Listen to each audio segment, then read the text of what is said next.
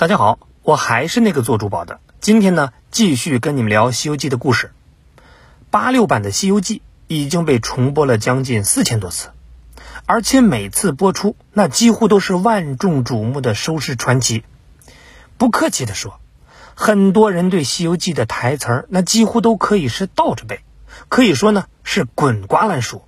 可就算是滚瓜烂熟，还是会忍不住的再看一遍。甚至到了现在，剧中的各种片段也经常会成为各种网络素材的来源地，而且呢，屡屡都被得手，人们更是喜闻乐见。那么问题就来了，它到底厉害在哪儿呢？大家又为什么会百看不厌呢？那今天呢，我们就来聊一聊。今天这期节目呢，如果有学生朋友，你要注意了，因为以后你写作文肯定用得到。虽说这个《西游记》是部神话小说，但是八六版《西游记》确实是拍出了一种难得的真实感，而这种真实感呢，很大程度上要归功于杨洁导演的坚持实景拍摄。六年二十六个省市，十万余公里，那就拿悟空的基地花果山来说，猴哥出生的石头在北戴河边，然后呢，小时候是在庐山。和一群小猴玩耍，穿水帘的瀑布又跑到了贵州的黄果树，而穿过瀑布又成了湖南冷水江的波月洞。为了寻求长生不老的奥秘，告别孩儿们，从福建东山岛划船出海，准备进修。各位要知道，这可是旅游业还不发达的八十年代，这就相当于带着所有观众跟着电视剧游览了一遍祖国的大好河山呐。于是呢，我们才能看到，弼马温在内蒙古锡林浩特鲜衣怒马的快乐工作，银角大王站在云南石林上拿着瓶子吆喝，白骨精在张家界的阴雨天里那是几次的秽土转生，猪八戒在吐鲁番的艳阳里又露出性感的猪头。有了这些好的洞府，那还要住进合适的神仙和妖怪。负责化妆的王锡忠老师，为《西游记》的神佛仙怪制作了各种各样的造型，想想都知道工作难度有多大呀！既要有动物的特性，还得符合他们是或可爱或可怕的特点。有的那是全脸，有的得是半脸，有的用零件，最终呈现在剧中各式各样，但是绝不重样的妖怪们。从沙师弟一个人饰演多个角色。却毫无违和感，就可以看出造型的成功。那由于人手也比较紧张，在高超化妆的加持之下，就连师傅也串了两个神仙角色。而影视呢，本就是视听艺术，看到东西 OK 了，听到的内容呢也很重要。《西游记》的音乐，无论是片头的云宫迅音，还是片尾的“敢问路在何方”。都让人一听非俗，再听落泪。当年杨导呢是听了六个版本的各种作曲，那之后呢都觉得不满意。但是听到第七个版本以后，一切呢都变了。那段音乐虽然只有一分多钟，但听起来似乎就是到了花果山。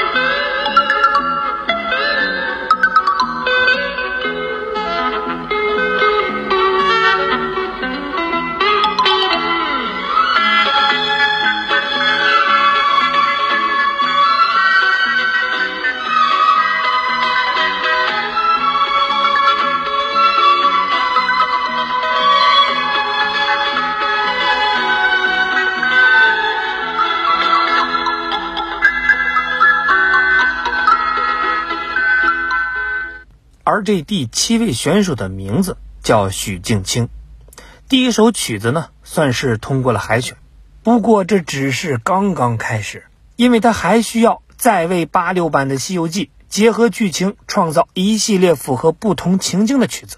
所谓是万事开头难，一个表现《西游记》整体氛围的片头曲那就格外关键，既不能过分强调某个角色，还要观众。一听就得拍灯。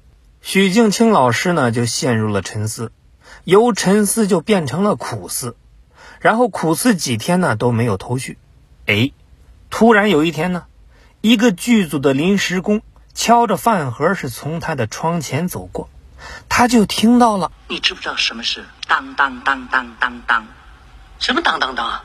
当当当当当当当，就是。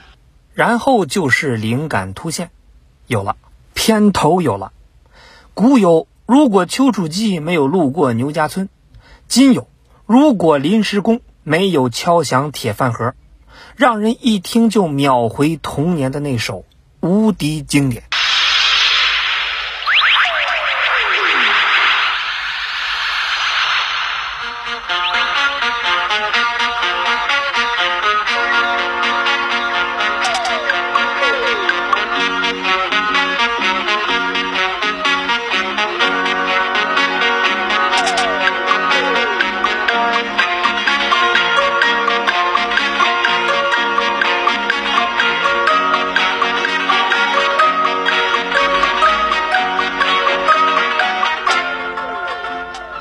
就在这个极强的电子鼓律动中展开了。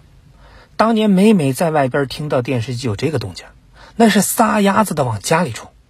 我相信很多人呢都有同样的经历，尤其是八零后，在拍摄《西游记》的过程中，自然也是困难重重。那长期高强度的工作，这些对于剧组来说，那已经是家常便饭。那说一个比较有特色的矛盾吧。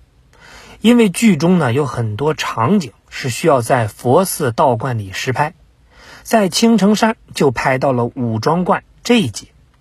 观里的道士就表示，《西游记》小时候呢我们都看过，那是贬低道家的呀，你们还来我们这儿拍，你们是故意找茬儿是不是？那编剧就马上解释，您看啊，我们的剧本呢是写孙悟空偷吃人参果，打倒仙术。被道教的镇元大仙搞得是走投无路，四处求人，然后呢，希望得到宽恕，这不正显示道家的法力无边吗？哎，那这么一解释，道士们呢是非常的开心，有的呢还和镇元大仙来合影。不仅如此，很多的真道士还在剧中本色出演。到拍这个佛寺的时候，佛学家的专家呢也来说话了。《西游记》小时候我们看过呀，唐僧唯唯诺诺、胆小怕事儿，这不是丑化我们佛教吗？你们还来我们这儿拍，你们是故意找茬是不是？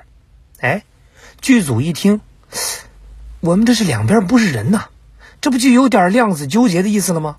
于是呢，赶紧又和专家们解释：您看我们这个唐僧，磕着这整个剧组，那形象那都是最光辉、最像人的。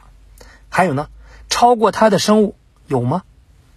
于是，拍到唐僧登坛讲经一集的时候呢，下边坐的那全都是宁波天童寺的高僧。各位大师就觉得，眼前这个靓仔似乎是真的玄奘法师，能听他讲经，那真的是莫大的光荣啊！以三法为统，以觉法为道，开而当明，辩而弥广。法虽三焉，而类无不尽；觉虽一焉，而智无不周。观诸法而会其要，辨众流而同其源。演员表演的优秀，能一下吸引观众的目光。不过呢，时代所限，当时的特效在现在看起来还是未免有点粗糙。但是演员们精彩绝伦的表演，很大程度上是弥补了这一不足。毕竟啊，特效再花哨，那也只是辅助，核心还是人呐。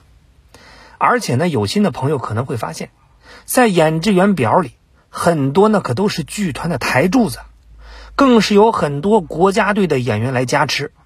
虽然老艺术家就几场戏，或许呢就是那么短短几分钟的镜头，可他们仍然是精益求精，反复的揣摩。第一任的唐僧汪月。剃了光头到寺院里去体验生活，却发现庙里的蚊子是非常爱咬光头。可是佛家讲啊，扫地不伤蝼蚁命，爱惜飞蛾杀照灯。蚊子呢自然是不能拍死的，那就只能是舍身为虎了。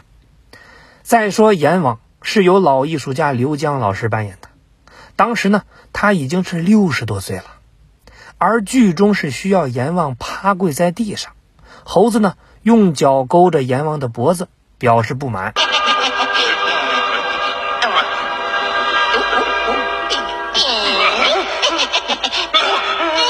哪儿跑？上仙息怒，上仙息怒，请上仙尊姓大名啊！啊，俺是花果山水帘洞天之圣人孙悟空。啊啊，抓错了，抓错了，冒犯仙爷，罪过，罪过呀！啊别骗我，快拿生死簿来我看。导演呢就担心这个动作可能会伤到刘老师，决定呢取消掉。可没想到老艺术家那是一拍胸脯说：“这有啥？没关系，来吧。”鲁迅先生就说过：“神魔皆有人情，精魅一通世故。”可以说呢，人情味儿那就是八六版《西游记》最大的软实力。剧组的服化道，演员的声台表，那可都是硬功夫啊，不是一朝一夕能够做到的。当然了，虽然有这么坚实的基础，但还缺画龙的点睛之笔。那这第一笔就是人性。神不会犯错，神呢只需要供奉；人会犯错，所以人才值得同情。八六版《西游记》里有几处改编，可以说是非常动人。那这一段呢，咱们下期接着聊。